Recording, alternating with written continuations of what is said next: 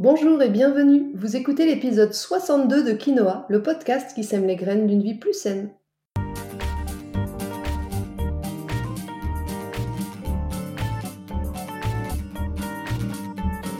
Je suis Julie Coignet, naturopathe spécialisée dans les troubles digestifs et les maladies inflammatoires. J'accompagne aussi les femmes enceintes, les enfants et toutes les personnes qui souhaitent retrouver naturellement la forme et la santé. Ma mission à travers ce podcast est de vous aider à adopter de nouvelles habitudes de vie plus saines et équilibrées. Chaque semaine, le jeudi, je vous propose de parler bien-être, forme et santé naturelle de façon simple et positive pour vous aider à reprendre votre santé en main. Dans ce 62e épisode de Quinoa, nous allons parler de nos chers bambins et de l'alimentation qui est la plus adaptée pour leur santé. Je vous éclairerai entre autres sur les erreurs courantes que nous faisons et qui sont à éviter. Mais avant d'entrer dans le vif du sujet, j'aimerais vous dire quelque chose.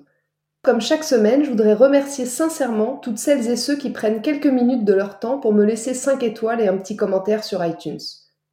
J'ai vraiment besoin de votre soutien pour poursuivre le podcast. C'est rapide pour vous si vous écoutez sur iTunes, mais c'est aussi possible si vous écoutez Quinoa sur une autre plateforme.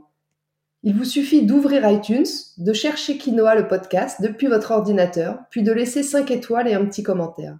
Ça permet à mon podcast, à votre podcast, de perdurer, de gagner en visibilité et de voyager toujours plus loin. Un merci tout particulier cette semaine à Marie Deck qui dit Merci. Merci pour ce podcast qui, par petites touches, le format court est quand même bien adapté à ma vie pas très calme de mère de famille de 4 loulous de moins de 7 ans, éclaire sur des bonnes habitudes à prendre, des mauvaises à lâcher, un nouveau thème de santé naturelle à explorer.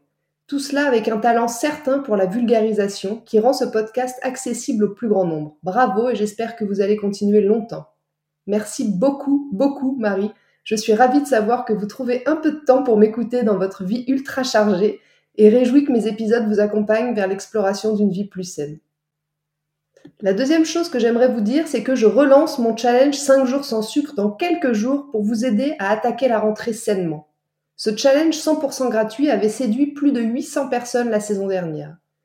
Au programme de ces 5 jours qui débuteront lundi 12 septembre, 5 jours de menu, petit déjeuner, déjeuner et dîner, des recettes faciles et rapides sans sucre raffiné ni ajouté, à index glycémique bas, la liste des courses correspondantes, un mail par jour avec des explications et des conseils concrets pour vous accompagner, et un groupe Facebook privé pour échanger avec les autres challengers et me poser toutes vos questions. Si vous avez envie de relever le défi, il vous suffit de vous inscrire sur mon site, onglet Challenge de rentrée, et de bien vérifier que vous recevez le mail de confirmation pour être sûr ensuite de recevoir les suivants.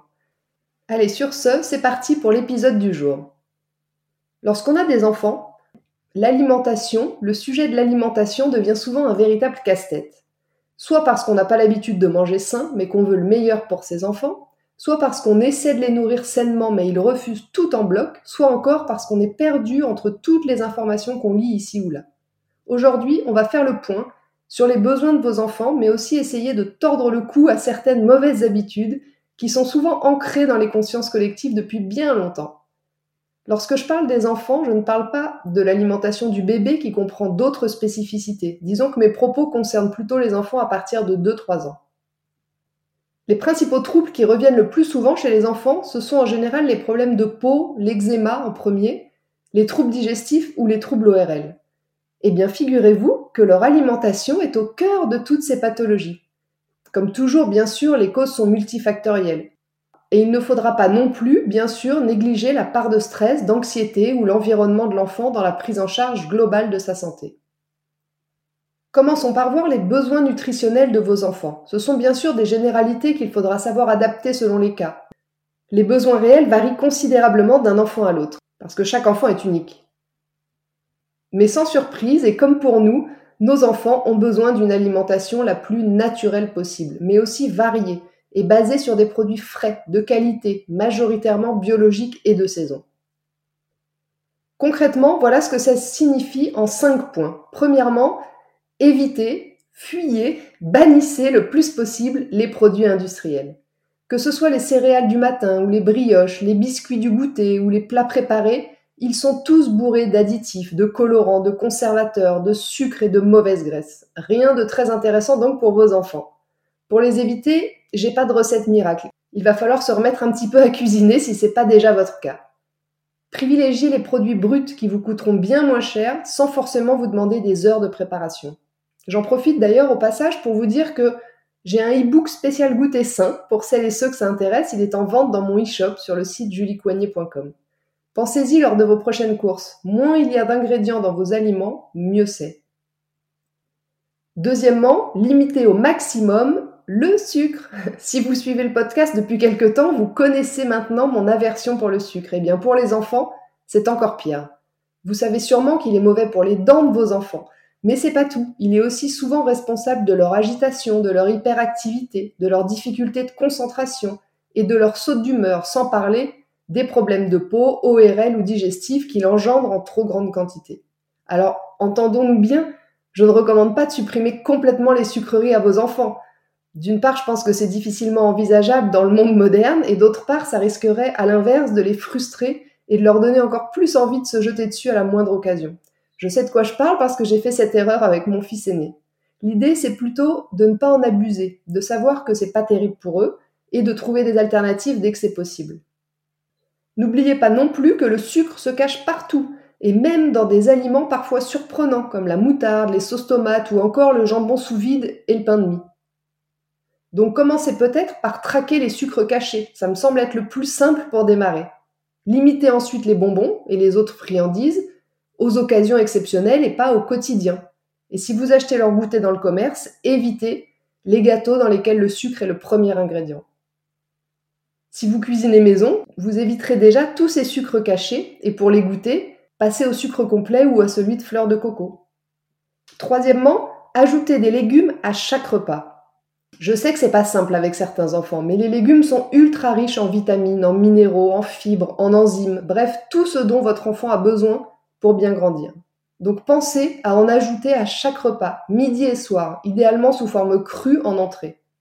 Et si votre enfant n'aime vraiment aucun légume ou ne les digère pas crus, pensez à les cuire à la vapeur, à les faire en purée, à les cacher dans vos préparations, ou encore à lui proposer sous forme de jus de légumes pressé à froid. Je vous assure que ça, ça marche très bien.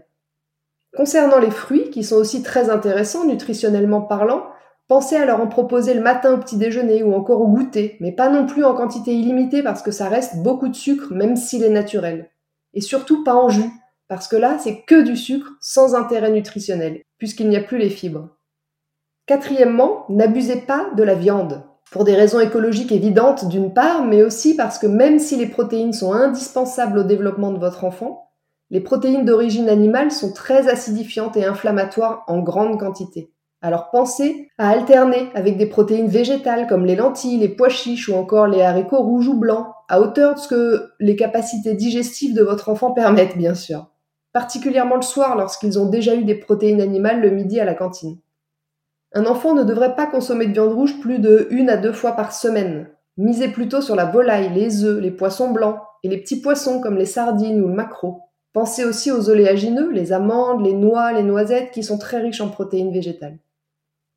Enfin, cinquièmement, augmenter sa consommation de bons gras. Comme je l'explique dans un épisode dédié du podcast, le gras n'est pas mauvais pour la santé, à condition de bien le choisir. Bien sûr que les fritures, les beignets, les viennoiseries ou autres sont nocives en quantité, mais les bons acides gras, comme ceux qui sont contenus dans les petits poissons, les avocats, les oléagineux encore, ou les huiles riches en oméga 3 sont eux indispensables à la santé de votre enfant et au bon développement de son cerveau en particulier.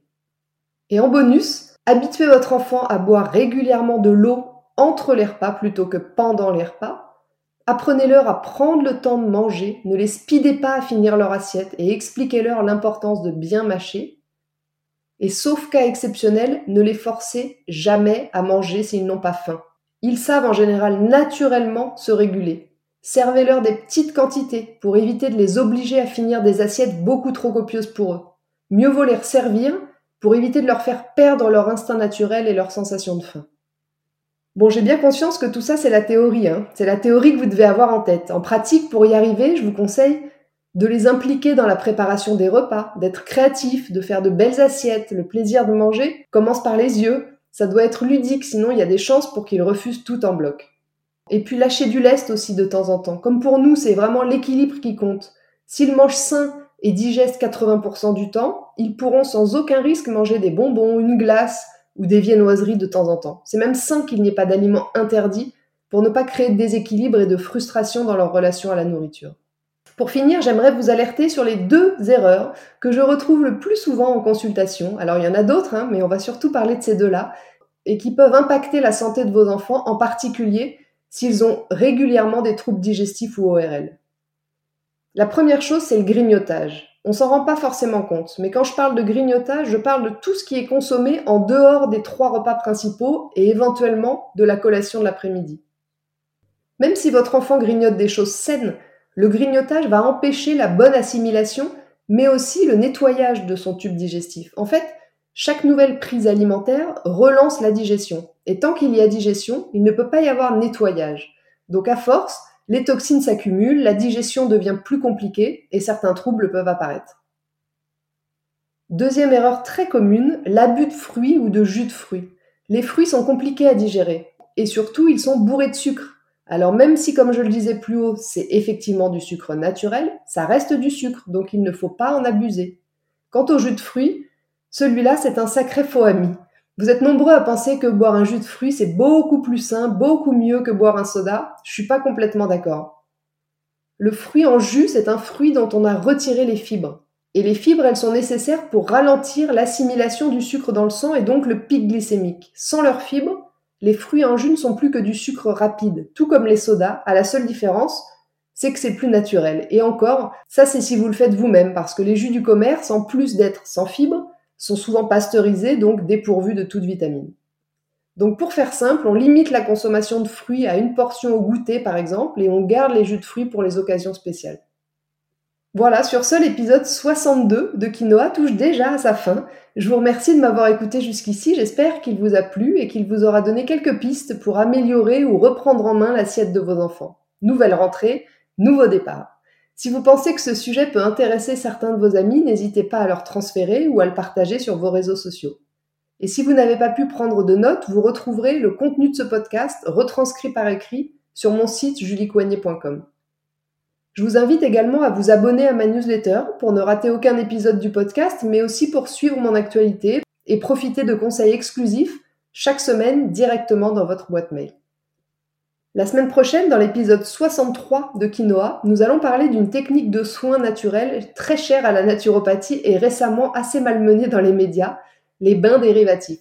Donc on va vraiment faire le point. De quoi s'agit-il? Comment profiter des bienfaits des bains dérivatifs et comment les mettre en pratique? Je vous explique tout ça la semaine prochaine. En attendant, si vous voulez me faire un petit coucou ou échanger, j'en serais ravie et je vous invite à me rejoindre sur Instagram, juliecoignet-du-8 naturopathe.